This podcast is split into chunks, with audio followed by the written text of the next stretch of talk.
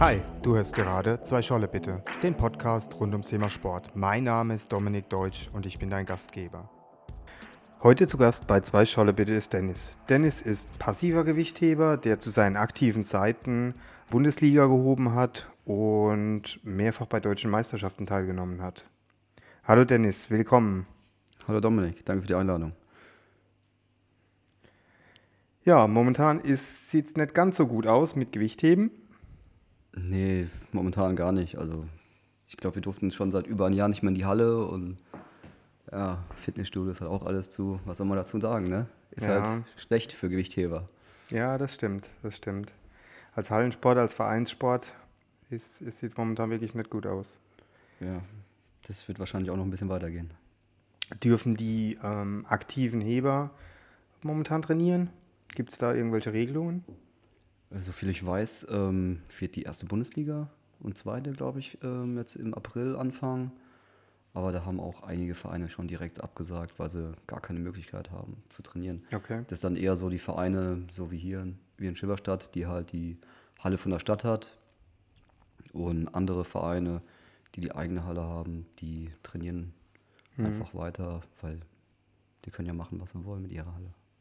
Speyer dann zum Beispiel? Ja, zum Beispiel. Okay. Ja, wann, wann war dein letzter Wettkampf? Daran kann ich mich noch sehr, sehr genau erinnern. Das war ähm, in Mutterstadt vor drei Jahren. Okay. Ja, das war mein letzter, letzter Wettkampf in der ersten Bundesliga und ja, damit habe ich quasi meine 20 Jahre Karriere beendet. 20 Jahre aktives Gewichtheben? Ja, 20 Jahre. Unglaublich, ne? Ja, das ist eine lange Zeit. Ja, so alt bist halt du noch gar nicht. das stimmt, ja. Ich habe mit, lass mich lügen, mit acht, glaube ich, war ich zum ersten Mal im Training. Und ja. Dann direkt Schifferstadt?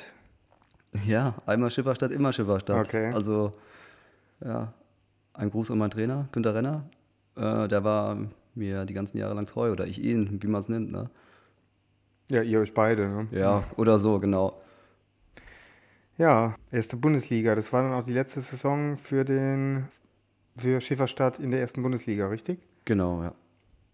Und ähm, ja, die sind jetzt wieder in der zweiten Bundesliga, aber dort ähm, schwimmen sie ganz gut mit, sind oben dabei, oder? Glaube ich. Habe jetzt so ein bisschen das Ganze ja, aus den Augen verloren.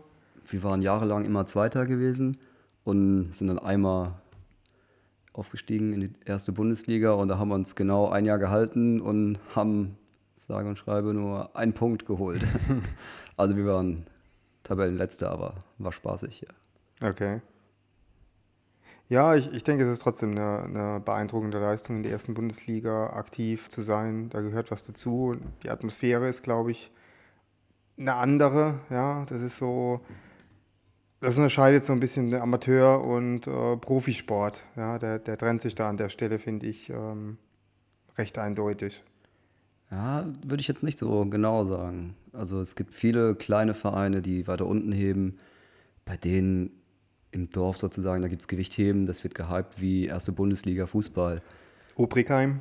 Obrigheim, ja, aber die spielen ja, äh, die heben ja auch in der ersten Bundesliga, aber mhm. wenn du so nach Trier guckst und so, die sind ja weit weg von der Bundesliga und mhm. Da Stimmt, auch ja. schon ganz das sind die Hallen ab. auch immer voll. Ja, und natürlich, du hast auch erste, zweite Bundesliga-Wettkämpfe, wo nichts los ist, ne? Und aber wenn du so Mutterstadt oder Speyer anguckst, da ist halt, wenn du da in der vollen Halle heben kannst, das ist schon, schon geil, ja. Mhm. Mein Traum war es ja immer in Obrichheim zu heben, der ersten Bundesliga oder gegen Obrichheim, aber hat sich leider. Naja. Du hattest aber doch gegen Obrichheim in Schifferstadt gehoben, oder? Wenn ich mich richtig erinnere. Genau, ja. Aber das ist halt kein Vergleich zu ja. Obrichheim zu heben. Das war auch in einer großen Halle, aber da waren vielleicht 100 Zuschauer und ja, in Obrichheim, da kommen dann vielleicht manchmal so 1000 Leute hin. Das ist schon mhm. was anderes. Ja, stimmt. Du hattest ja auch bestimmt dann auch die Zeit CrossFit, vor CrossFit, während CrossFit ähm, erlebt und die, ähm, der Einfluss aufs Gewichtheben oder umgekehrt. Ja? Ich denke, viele Crossfitter, die da so ein bisschen Techniktraining in den ähm, Gewichthebervereinen gesucht haben. Hast du einen Eindruck, dass ja vom Publikum ähm, sich was verändert hat, dass mehr Publikum da war?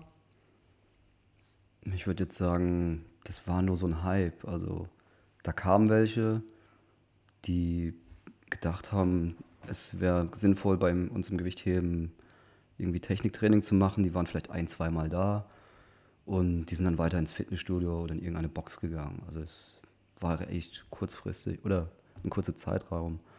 Und ja, bestes Beispiel du und Verena, ne? Also ihr wart ja, ich weiß es gar nicht, zwei, drei Jahre bei uns aktiv dabei.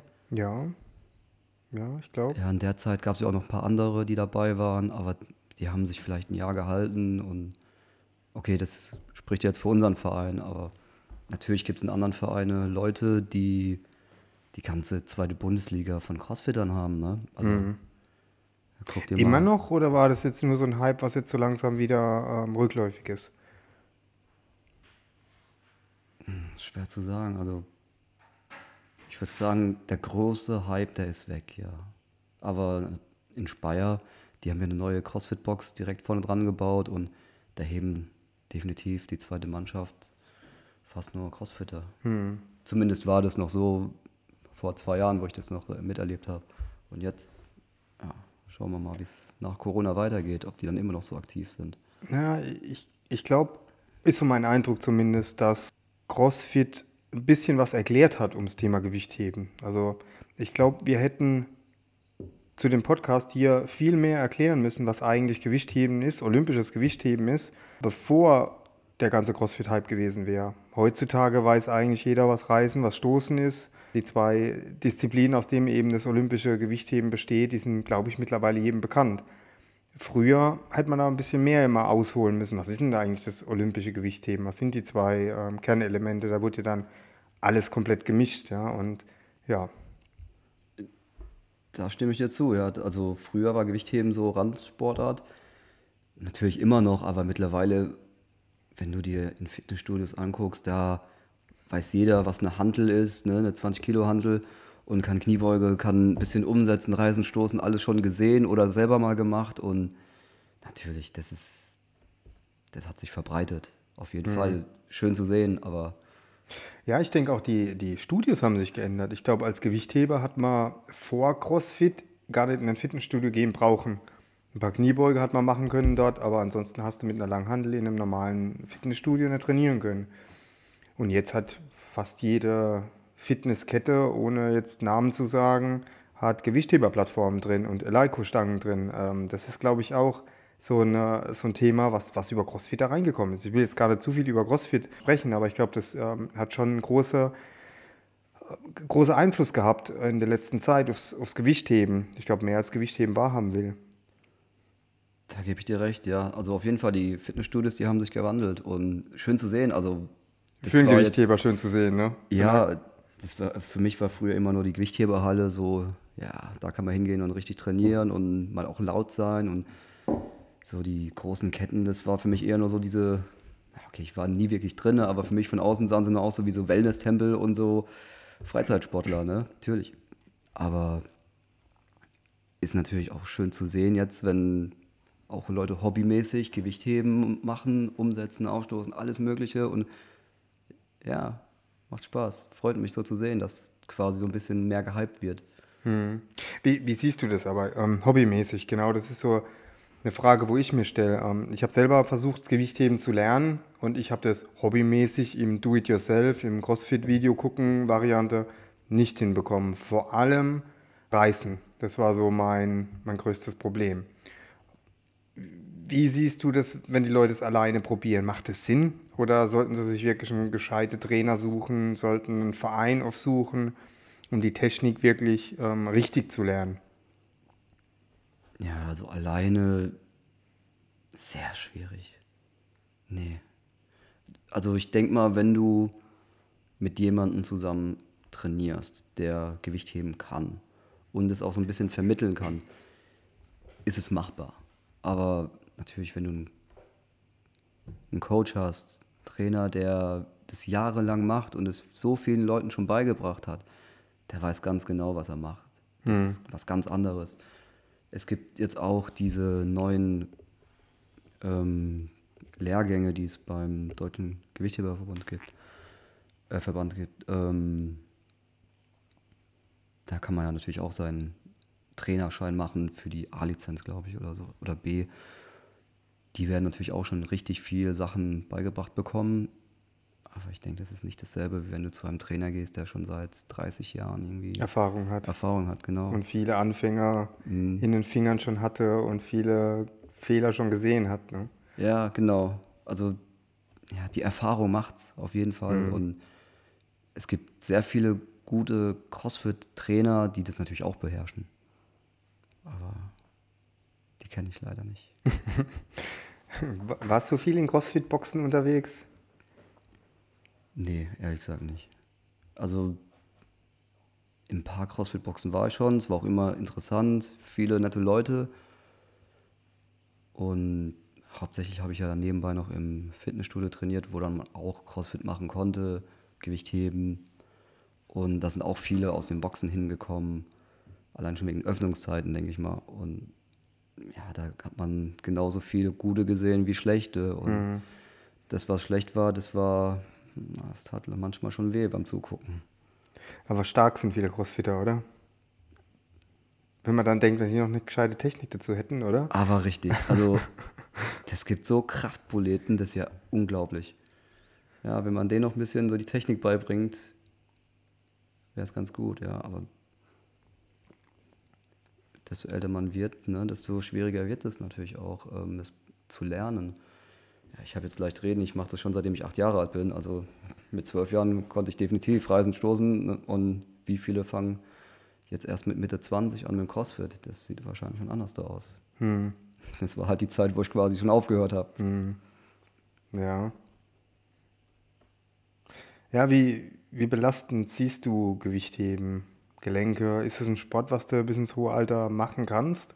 Oder hängst du davon ab, auf welchem Niveau und wie intensiv du den Sport machst? Sehr gute Frage. Ähm, ich glaube, man kann, also man kann es definitiv ins hohe Alter machen. Da haben wir auch einige bei uns im Verein, die das, ich weiß nicht, die sind weit über 80, die das immer noch machen und die brauchen das, glaube ich, auch zum Überleben. Aber ich glaube, ich hätte, also ich persönlich hätte es jetzt nicht noch zehn Jahre lang weiter so machen können. Allein schon wegen zeitlichen Gründen und natürlich die Verletzungsgefahr jetzt mit Anfang 30. Ja, da habe ich immer irgendwas. Ich, ich denke, das ist auch ein großer Unterschied, ob du es als Freizeitaktivität machst oder als intensiver Wettkampfsport. Ich denke, wenn du da einen intensiven Wettkampfsport draus machst, dann ist natürlich die Belastung auf dem Körper ähm, deutlich größer. Ich glaube, Zyklen macht ihr, ne? Also so ähm, periodisiertes Training von Hochintensivphasen, dann wieder weniger intensiven, so wenn, wenn ich das so richtig verstanden habe. Und ja, diese Zyklen sind dann doch schon, die gehen auf die Knochen dann, oder? Wie, was denkst du? Ja, das auf jeden Fall. Du hast ja immer im Jahr so deine, wenn wir von der Liga reden, acht bis zehn Wettkämpfe.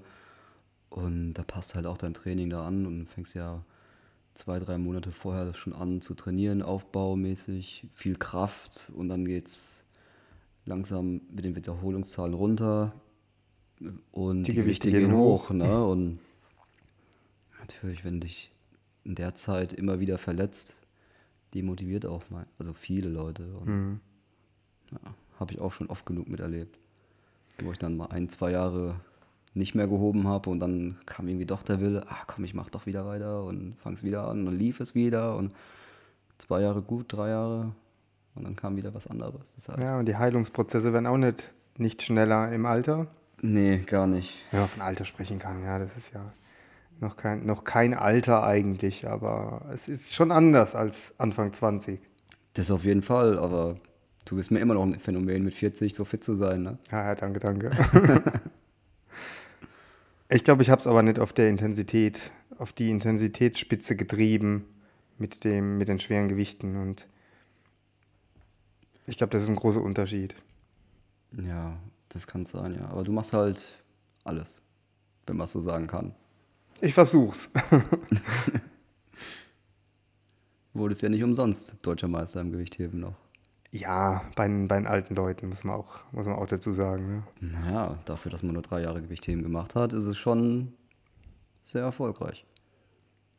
Ja, danke. Ja, hat einen guten Trainer. Danke. ja, auch. Ne? Und äh, Günther natürlich auch, den Trainer, dem du so treu warst.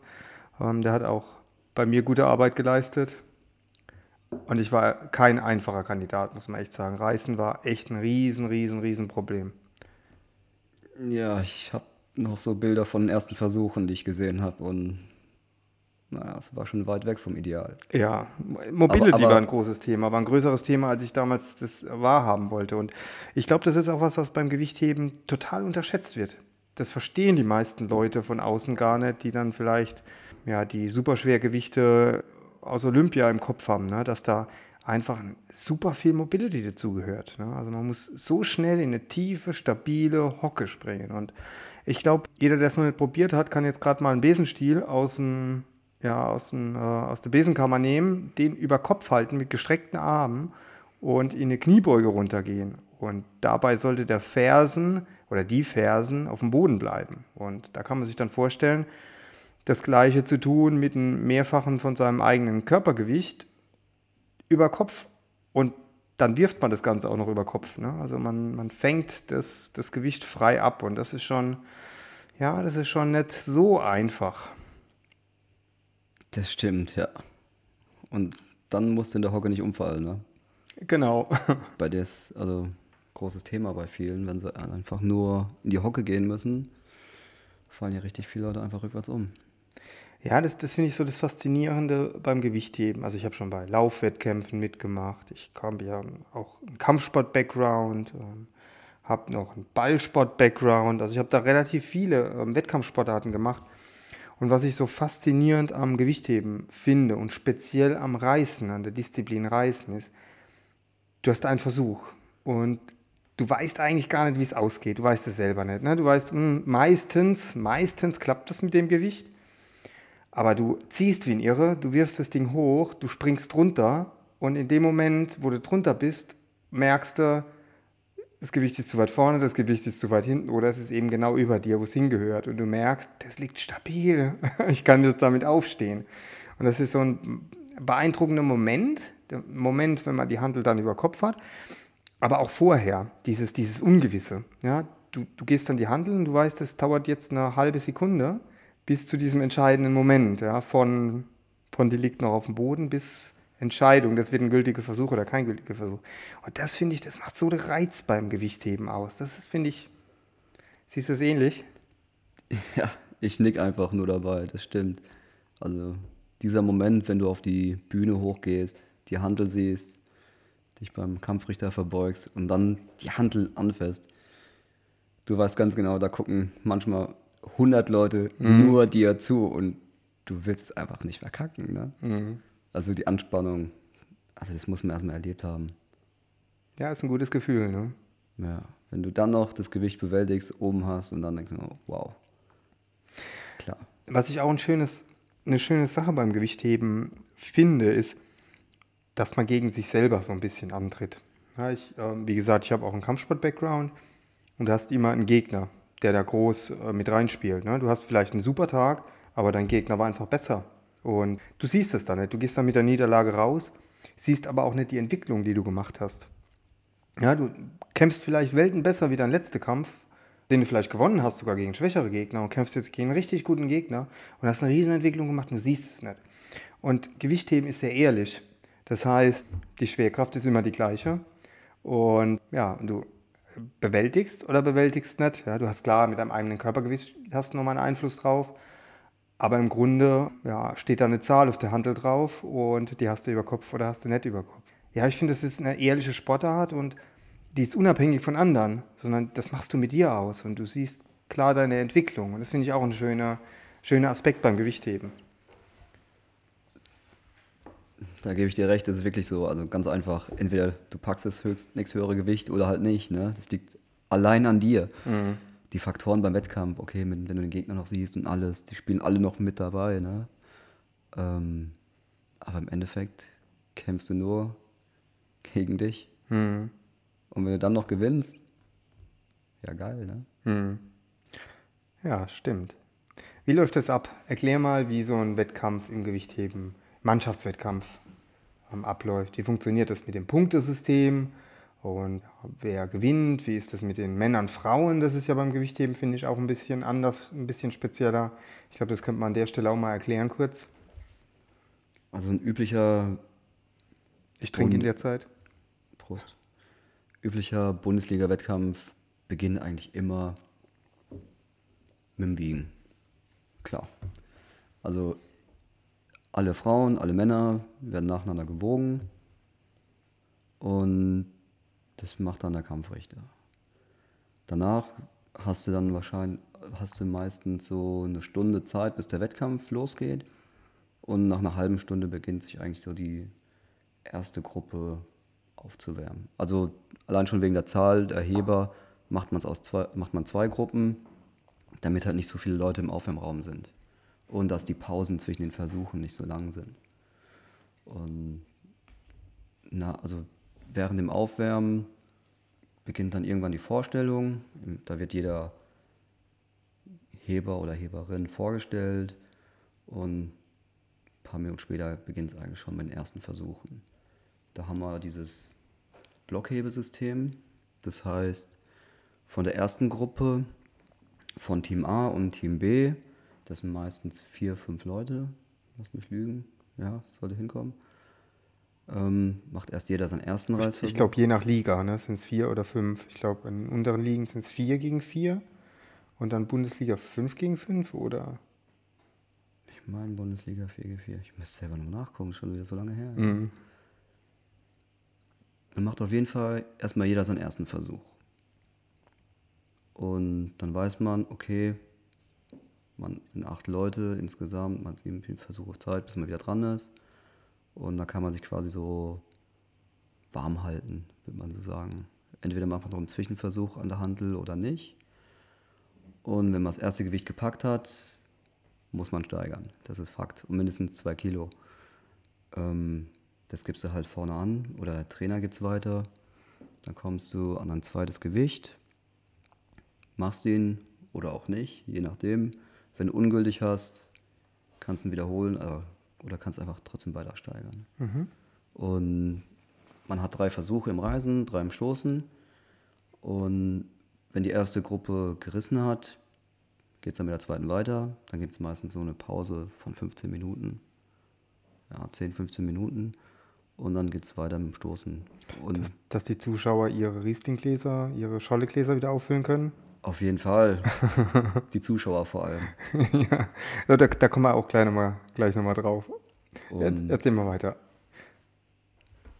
Ja, dann nach dem Stoßen im Prinzip ist der Wettkampf vorbei. Das Endergebnis steht im Prinzip schon äh, über dem Beamer an der Wand.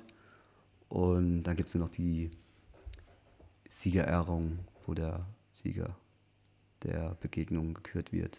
Wie, wie gewinnt man? Das ist ein gutes Thema. Ähm, wir haben ja gesagt, am Anfang werden erstmal alle Heber und Heberinnen gewogen. Und je nachdem, wie viel man wiegt, gibt es so eine Tabelle, was für einen Punkteabzug die haben. Ähm, das heißt, ein Mann mit 70 Kilo Körpergewicht kriegt, lass mich lügen, 68 Punkte abgezogen. Kann wahrscheinlich falsch sein. Ja, kommt ganz gut hin. Und sagen wir mal. Ich, ich glaube, mit 69 hatte ich immer 66,5 Abzug. Ja, dann kommen wir ziemlich gut hin. Ja, passt ganz gut, ja. Lass mal mal die 68. Ja. Also jemand mit 70 Kilo muss dann, also wenn er 90 Kilo reißt im dritten Versuch, hat er dann 22 Punkte gerissen.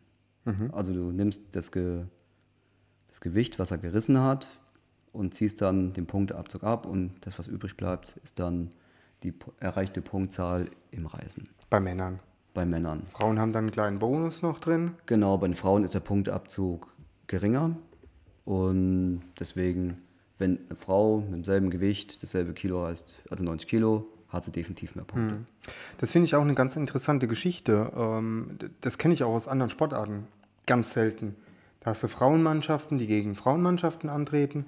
Und hier hat man gemischte Mannschaften in einer doch körperlichen Sportart. Das ist, finde ich, recht einzigartig. Ne? Du trittst manchmal ähm, komplett gegen eine Frauenmannschaft als komplette Männermannschaft an. Würde es geben. Ich glaube, das ist sogar schon ähm, Ich glaube, einmal passiert, ist es schon ja. in der Bundesliga passiert, ja. ja, ja. Ich glaube, das war Speyer, genau. wo eine komplette Frauenmannschaft, Frauenmannschaft gestellt hatte, ja. Und da hast du nur noch Frauen in der Mannschaft. Ne? Durch dieses System, wo man versucht, die Gewichtsleistung zu vergle oder vergleichbar zu machen und zu relativieren. Deswegen diese Relativpunktetabelle. Mhm, genau. Also das, ja, das ist eine Mann also ein Mannschaftssport wo jeder halt selber an die Handel geht, klar. Und es ist Geschlechter getrennt, äh, nicht getrennt. Äh, ja, nicht getrennt, sondern äh, gemeinsam. Man tritt ja, gegeneinander, genau. gemeinsam gegeneinander an. Richtig. Unabhängig vom Geschlecht. Ja. Ja, finde ich doch recht, recht ungewöhnlich, also für einen, Mannschafts-, für einen Mannschaftswettkampf. Aber an sich nicht, nicht schlecht. Ne? Klar, es gibt ein paar Kritiker an dem Punktesystem, aber der Grundgedanke finde ich eigentlich ganz gut. Ja, auf jeden Fall. Also ich habe ja jahrelang bei uns gehoben in Schifferstadt und da war im Prinzip die halbe Mannschaft Männer, halbe Frauen. Und ich fand's cool. Also es war so ein richtig schönes Mannschaftsfeeling und mhm. es war was egal, ob es jetzt Männern oder Weiblein. Ja, stimmt. Da haben Aber einfach die Charaktere miteinander gut ja, genau. kommuniziert.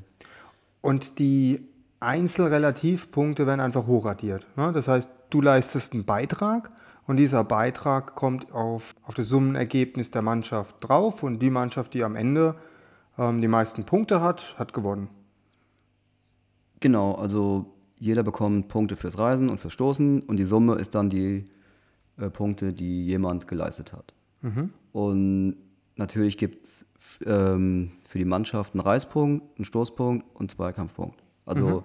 es gibt quasi zwei Disziplinen zu gewinnen und die Gesamtleistung. Mhm. Ja. Kann es dann unentschieden, unentschieden geben?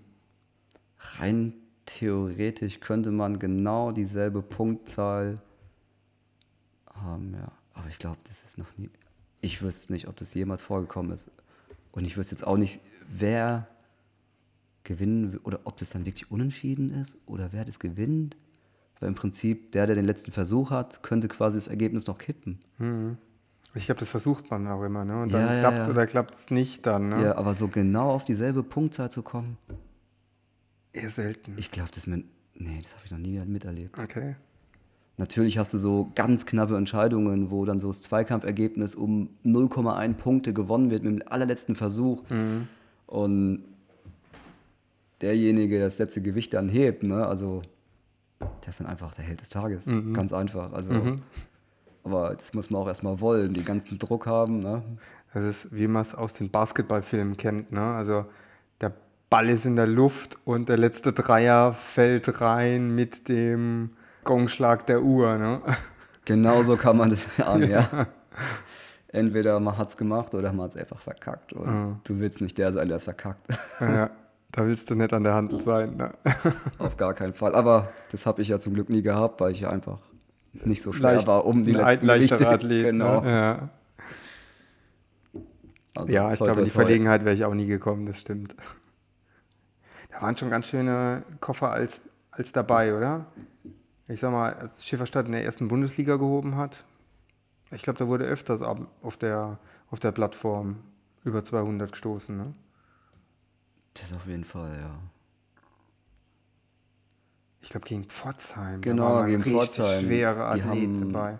Die haben Athleten aus Tschechien, glaube ich. Ja, genau. Gehabt. Waren das nicht so fast 250 oder was, was der auf der Handel beim Stoßen hatte?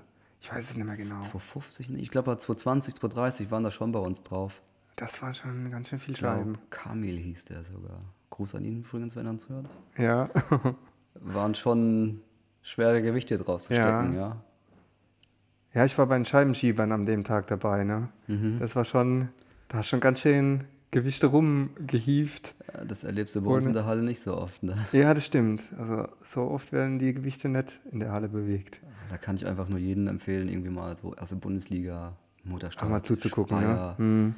Obrichheim hinzugehen. Also ja, vor allem das Finale, ganz großes Kino, schön hinzugucken, mhm. anzugucken. Ja, wenn die Pandemie mal wieder rum ist und ja. ja. Meistens sieht man ja auch im, im Finale sehr viele Leute aus der Nationalmannschaft. Mhm. Anderen schon deswegen. Einfach unglaublich. Ja, mit wem warst du schon, schon Bekanntes auf der Plattform gestanden? Wer sind so die bekanntesten Namen gewesen? Ich weiß, ein Bild mit Gloklo, äh, und äh, Lou. Lou hast du, glaube ich, schon irgendwie. Aber das war dann bei der WM, da warst du aber nur Zuschauer. Ja, ich, bei Weltmeisterschaften war ich immer nur Zuschauer. Also, ja, da war ich sehr weit weg davon. Aber welche deutschen bekannten Athleten hast du, mit, mit wem warst du da schon auf einer Plattform gestanden? Ähm,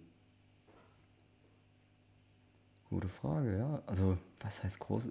Ich kenne ja so viele von meiner aktiven Zeit, die jetzt mittlerweile nicht mehr heben.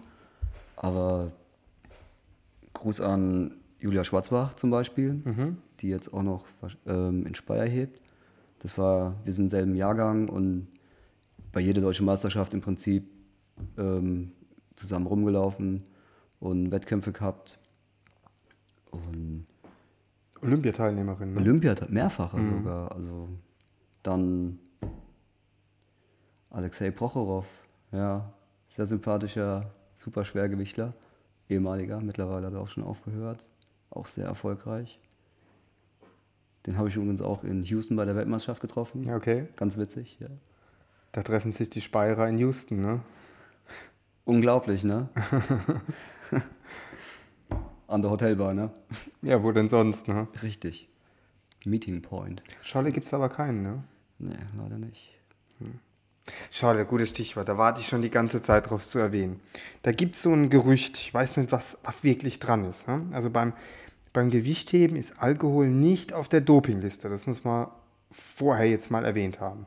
Ist es wirklich so? Ja, ich habe geguckt. Okay. Das ist, das ist korrekt. Also Doping ist nicht gleich Doping. Jede, jede Sportart hat ihre eigene Dopingliste. Alkohol ist zum Beispiel bei Schießsportarten drauf, bei also bei einer ganzen Reihe von Sportarten, ne, wo auch Schmerzempfindlichkeit und so ähm, zählt, wobei das eigentlich fast beim Gewichtheben auch zählt. Aber lange Rede, kurzer Sinn, beim Gewichtheben ist Alkohol nicht mit drauf. Und ich habe mal gehört, dass es für die Pfälzer Athleten und speziell die Schifferstädter Athleten durchaus ein Brauch ist, im Warmachraum ein Scholle rumgehen zu lassen. Und jetzt, jetzt kommt das Gerücht. Also bis dahin ist es, glaube ich, kein Gerücht, das ist schon fast bekannt. Aber das Gerücht lautet, dass viele gegnerische Mannschaften einen Antrag gestellt haben, Alkohol mit auf die Dopingliste setzen zu lassen, wegen dem Schifferstädter Verein. Ist da was dran? Das höre ich jetzt echt zum ersten Mal. Ja? Also ich habe mal mitbekommen, dass bei welchen im Warmraum Schild stand, kein Alkohol während des Wettkampfs. Wer? In welchem Verein? Das möchte ich jetzt wahrscheinlich nicht so offensichtlich sagen, aber es ist auch ein pfälzischer Verein gewesen. Und deswegen verwundert mich das auch so. Gerade in der Pfalz, also da gehört auch ein guter Riesling. Es war, es war kein Pfalzer Verein. Es war kein Nicht? Pfälzer Verein. Aber es scheint ein Antrag gestellt worden zu sein zur Aufnahme von Alkohol auf die Dopingliste. Aber ich glaube, es ist auch nichts draus geworden. Na, ich denke auch nicht. Gab es viele Gegner Hm, Wahrscheinlich, des ja. Antrags. Naja, man muss dazu sagen, der Schifferstädter Verein, der ist echt, also als Hobbysportler, recht erfolgreich geworden. Und wir haben wirklich nie wirklich das so professionell genommen. Wir wollten einfach nur Spaß am Gewichtheben haben. Und dafür in die erste Liga zu kommen, ist schon. Das ist unglaublich. Dass das jemals Leistung. passiert ist, das ist mir immer noch ein Rätsel.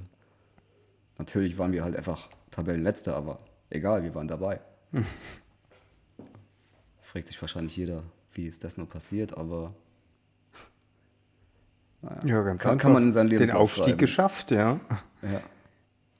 Wie groß schätzt du den Gap zwischen erster und zweiter Liga ein? Das sind Welten. Definitiv. Also, ist unglaublich. Also, wenn du in der zweiten Bundesliga Leute hast, die 100, 120 Punkte machen, das ist schon echt gut. Ne? Ähm, natürlich hast du auch oder kleinere Vereine, die einfach nicht mal 50 Punkte machen können. Und in der ersten Bundesliga, wenn du 120 Punkte machst, die nehmen dich nicht. Weil, ja, da gibt es bessere, ne? Natürlich gibt es Leute, die können auch um die 200 Punkte machen. Das ist halt schon, ja, also ich glaube, viel mehr geht da auch nicht. Ne?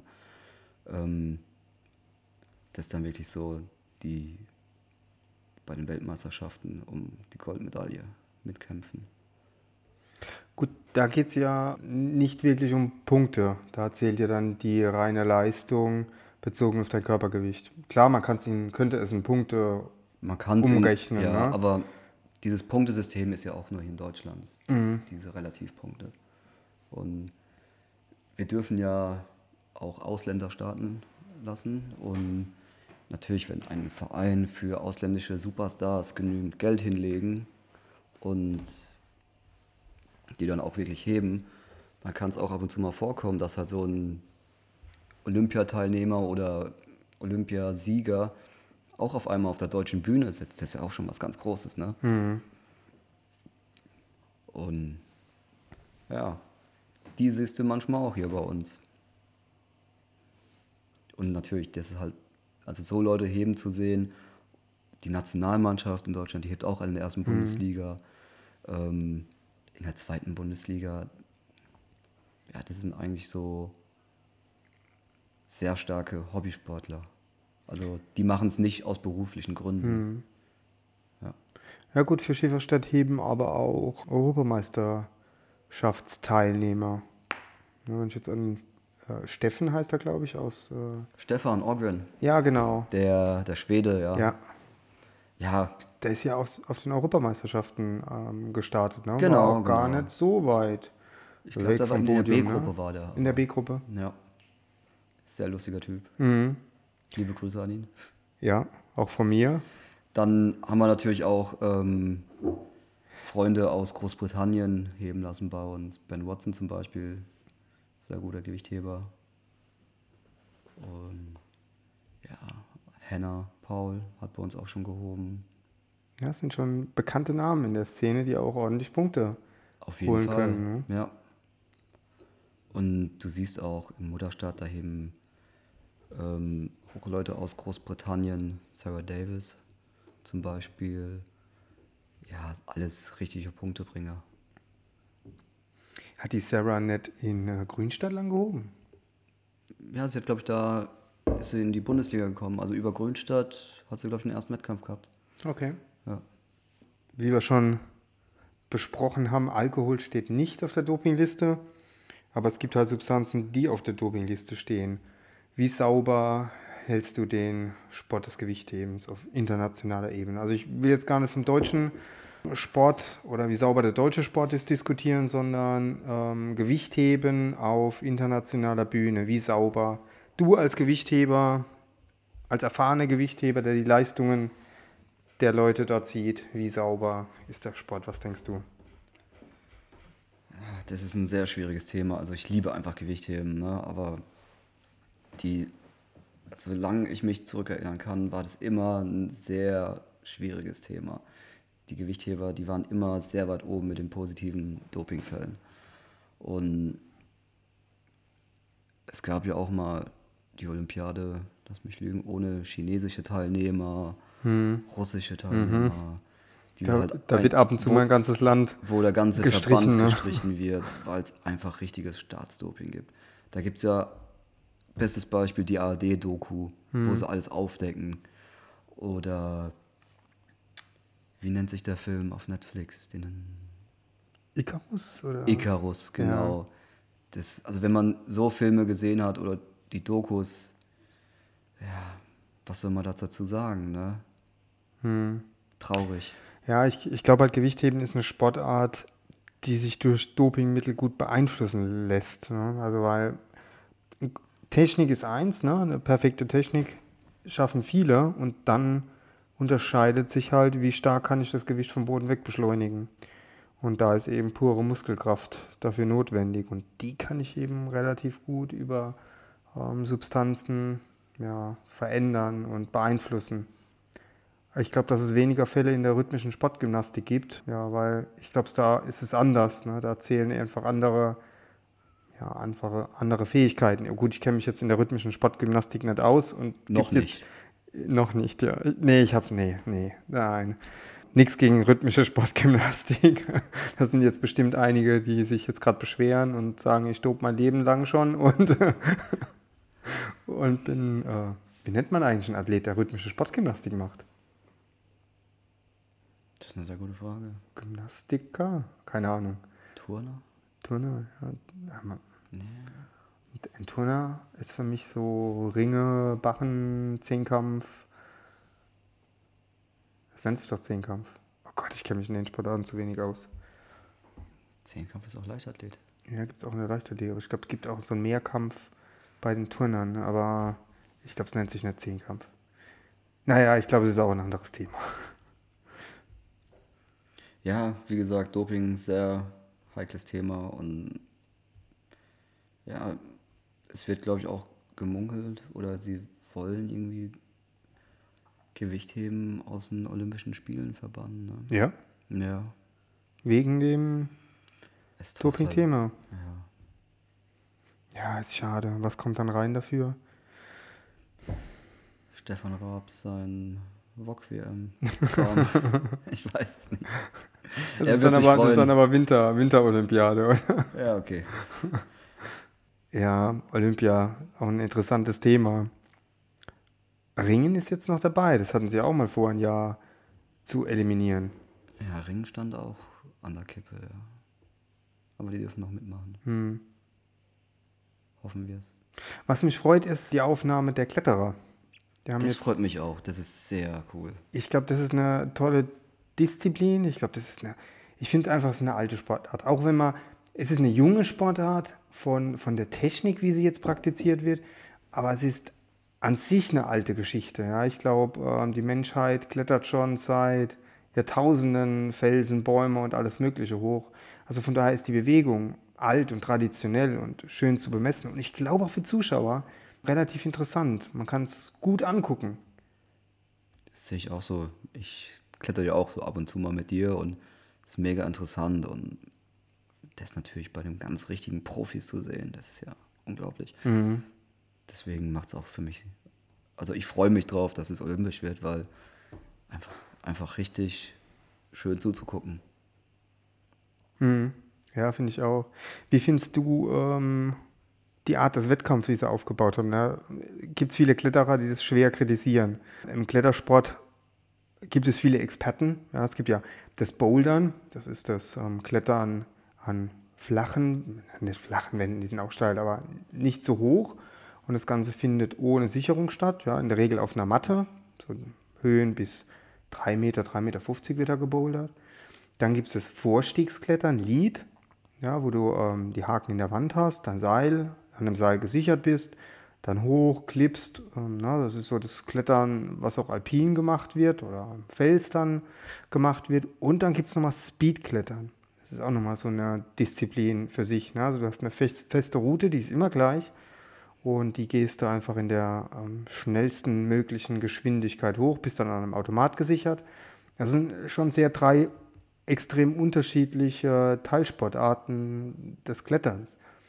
Und ähm, da gibt es eben viele Spezialisten. Und für Olympia hat man jetzt eins draus gemacht. Ne? Also die Athleten müssen sich in allen drei Disziplinen messen. Und ja, da gibt es dann Punkte für die einzelnen Disziplinen. Und dann gibt es einen Kletter-Olympiasieger. Also es gibt keine drei, keinen ähm, Boulder-Sieger und so weiter, sondern es gibt eine, eine olympische Medaille. Und ja, das sind viele Kletterer, die das nicht so toll finden. Verständlich. Also natürlich, wenn jemand wirklich nur bouldert und richtig gut da drin ist und dann denkt, ey, ich könnte Olympische Spiele teilnehmen, muss aber noch die anderen zwei Disziplinen noch mitmachen, die ich niemals trainiert habe. Mhm. Schwierig.